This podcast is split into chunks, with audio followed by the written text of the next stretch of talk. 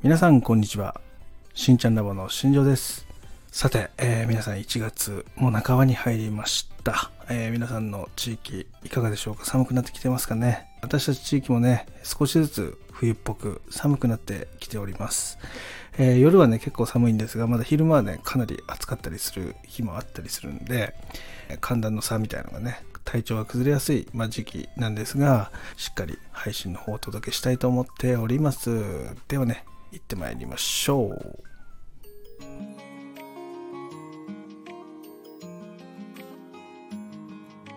しんちゃんラボ。耳から聞くヘアサプリ。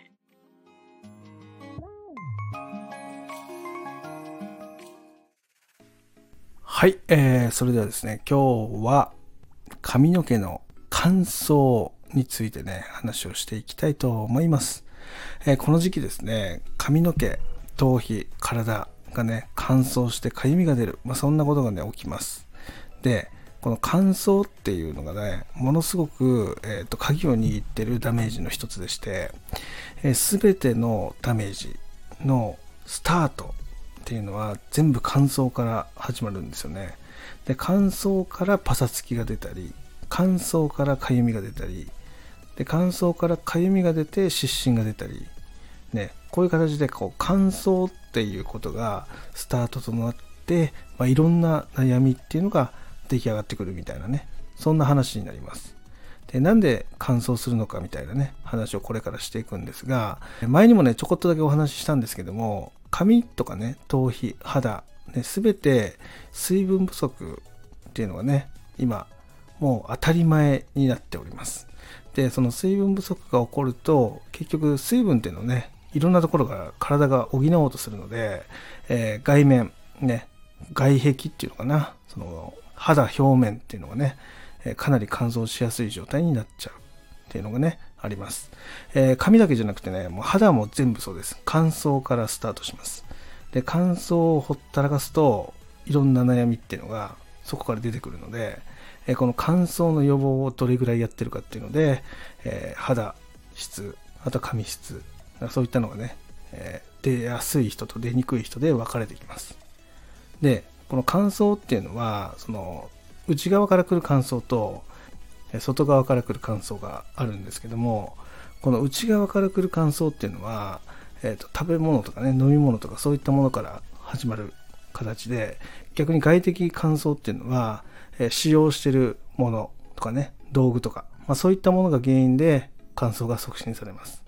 でこの2つの側面からの乾燥のスピードで、えーものすごく髪の毛が傷みやすくなったり肌質がおかしくなったりしちゃうんですよね。で手っ取り早くそれを解決する方法っていうのはもう水分補給しかありません。だから内側から補給するか外側から補給するか、まあ、そんな話になってくるんですが、えー今回ね外側からその補給していく話をしていきます。で、えーこの時に気をつけることっていうのがね1個ありましてクラスターなんですよね。その水の粒子の細かさ。これがどれぐらい細かい水を使うかで、えー肌だったり髪の毛とかね頭皮の奥までその水が浸透するかどうかっていうのが変わってきます。で髪の毛っていうのはねその髪表面にキューティクルがありましてそのキューティクルとキューティクルの隙間っていうのがねだいたい40ミクロンから50ミクロンって言われてます。なのでここよりもちっちゃい水の粒子じゃないと、まあ髪の内部には入っていかないわけですね。そこをチェックしながら自分でねそのケア商品っていうのを探していく必要があります。でちなみにですね40ミクロン以下の、えー、と水っていうのはだいたいね 100ml あたりですね、えー、とおそらくですけど1500円ぐらいします。まあなので、えー、とそれ以下で売ってるものっていうのはそのミクロン数が大きい粒の大きさがでかいので、えー表面的な部分はしっとりするけども、えー奥深くまでその水分が浸透しない可能性があります。なので、えー 300ml とかね1リットルで販売してる、まあ、水とかあると思うんですが、えー300で販売してるもので、まあ3000円から3500円ぐらいのもの。で1リットルであれば、えっと、1万1000円から、まあ、1万2000円ぐらいのものですね、えーそういったものを髪とかねに肌とかにね使ってあげると、えー、ものすごく乾燥の改善が早くなります。で、えー、乾燥してる肌とか髪の毛ってね、イメージ的に言うのはね、僕がよく言うのは、スルメイカみたいなね、形になってるんですね。干物とか。まあ、なので、ちょっとやそっとかけただけでは、潤わないんですよね。そこで大切になってくるのが、その粒子の細かい水。で、これで、その水分補給をしてあげることで何が起こるかっていうと、この髪の毛にね、その水が入るスピードっていうのが上がります。肌にもね。なので、改善がめちゃめちゃ早くなるっていうのがあります。で、改善が早くなると何が起こるかっていうと、ちょっとの量でね、しっかり改善、潤いがね、生まれるので、まあ、それが結果的に早めにね、肌のトラブルとか髪のトラブルを解消してくれるよっていう話になります。で、今日、その水分っていうのがね、ものすごく大切だよって話をしてるんですが、これね、本当なんか、にわかには信じがたい話で、その水で髪がきれいになるのかみたいな、肌がきれいになるのかみたいな話になってくるんですけど、えさっきも言いましたけど、クラスターね、粒子の細かさっていうのがね、細かければ確実に結果が出ます。まあ、なので、えこの今日話してる内容をね、一度試されてみてはいかがかなっていうふうに思ったんで、今日、あの、配信でね、撮っております。いいですか、皆さん。40ミクロン以下です。40ミクロン以下のその水、ね、そういったものを活用して、髪や地肌、肌に使ってあげると、えー、夜使うことで、翌朝の髪の手触りだったり、肌の手触りっていうのはかなり変わりますので、一度ね、騙されたと思ってやってみてください。でこれから2月までは、この乾燥がかなり進むので、そういうお水っていうのを活用することで、えー、皆さんの乾燥の予防っていうのは一発で改善できるかなっていうふうに思ってるので、ぜひ使ってみてください。で、またね、普通にあの、Amazon とかで売ってるものなので、自分で探してね、使ってみるのもありだと思います。で、もし Amazon の URL とかでね、これどうですかとかってってあの私にあの送っていただければ、それがどういう水なのか、どれぐらいの細かさなのかっていうのは、えお伝えできると思うんで、えそういうふうに確認してくるのもありかなっていうふうに思いますので、ぜひぜひ使ってください。よろしくお願いします。それではね、今日ね、え、このことについての質問っていうのが過去に来てたので、そこをピックアップして紹介したいと思います。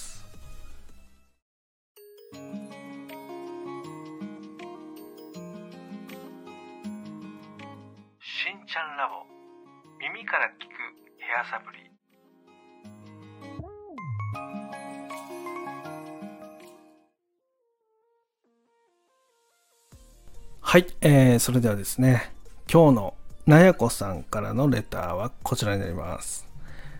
新庄さん、こんばんは。いつも配信聞いております。ありがとうございます。えー、私は髪の毛だけではなくて、肌、体もかなり乾燥肌です。で、若干アトピー性皮膚炎、そういうのも持ってます。いつもこの時期になると肌がかゆい。めちゃめちゃかいてしまいます。で、これは、え、ー、と、生まれつきのものだと自分の中では思ってるんですが、何か改善する方法があれば教えてほしいですっていうご相談が来ました、え、今日こちらについて答えていきたいと思います。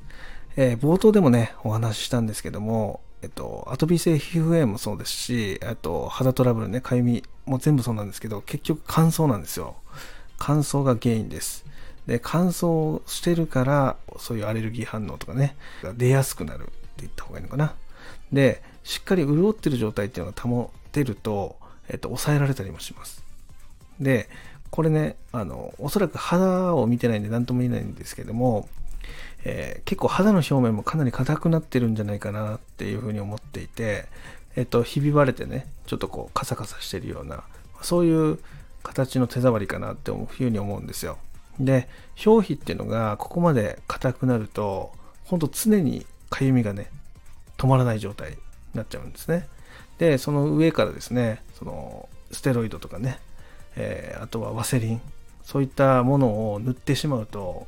今度はまあ何が起こるかっていうと、かゆみは引くんですけど、またね、その表皮がさらに硬くなります。で、この悪循環っていうのが最終的にえっ、と、表皮全体にひび割れを起こしてしまって、えっ、と、神秘層からね、その体液っていうのが表に出てきてしまうっていうトラブルが起きます。で、なので、ここで大切なものって何かっていうと、まず硬くなってるその表皮っていうのを取るっていうのが一番大切なんですよね。で、取るために何が必要かっていうと、あの、アルカリ性に偏ったお水、アルカリ電解水とかっていうお水ですね。で、結構あの、クラスターがね、細かいお水でも、その、アルカリ性に偏ったお水って結構いっぱいあって、で、その水をかけ続けるだけで、まずその硬くなった皮膚が柔らかく戻ります。で、えー、戻ることでですね、そのかゆみっていうのがね、少しずつ収まっていきます。でなぜ収まるかというと、えー、さっきもお話ししたその表皮っていうのが柔らかく戻るので、だんだんね、その表皮が潤ってくるんですよね。で、それでかゆみが収まる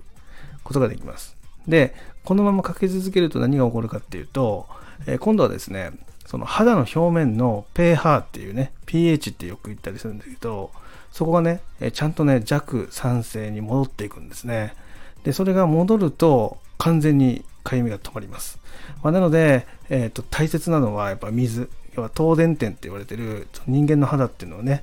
弱酸性っていうふうに言われてるので、その弱酸性の位置でしっかり肌質をキープするっていうのが大切になってきます。で、そのために最も必要なものっていうのが、実は、えっ、ー、と、水分なんですよね。で、えー、これをね、その、まあ、今、ちょっとどういう状況なのかちょっと見えないっていうのも正直あるんですが、えー、このままね、あの、今やってる処置で、今まで変わってきてないのであれば、一回ね、騙されたと思って、そういう水でのケアっていうのをしてみてもいいんじゃないかなっていうふうに思います。もし、えー、本当にちょっと変えてみたいなっていうのがあれば、私がね、おすすめしてるそのお水っていうのがあって、で、それ、比較的ね、安価なんですよね。まあ、なので、えー、長く使えるっていうのもあると思うんで、えー、そういうのをね、紹介して、え、使っていただくことも可能かなっていうふうに思うんで、普通に Amazon とかでも売ってるものなので、えそこはね、えー、ぜひね、興味があれば、レター等いただけたらなっていうふうに思ってます。また、あの、皆様の中でもね、その同じように肌のかゆみ、そういったトラブルを抱えている方がいましたら、えっ、と、ここね、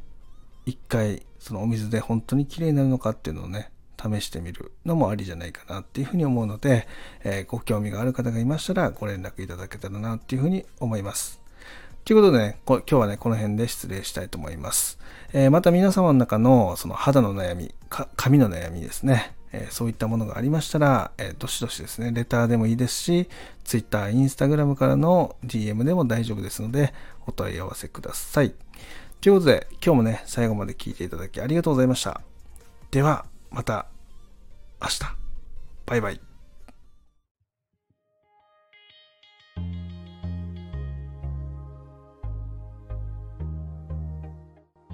しんちゃんラボ。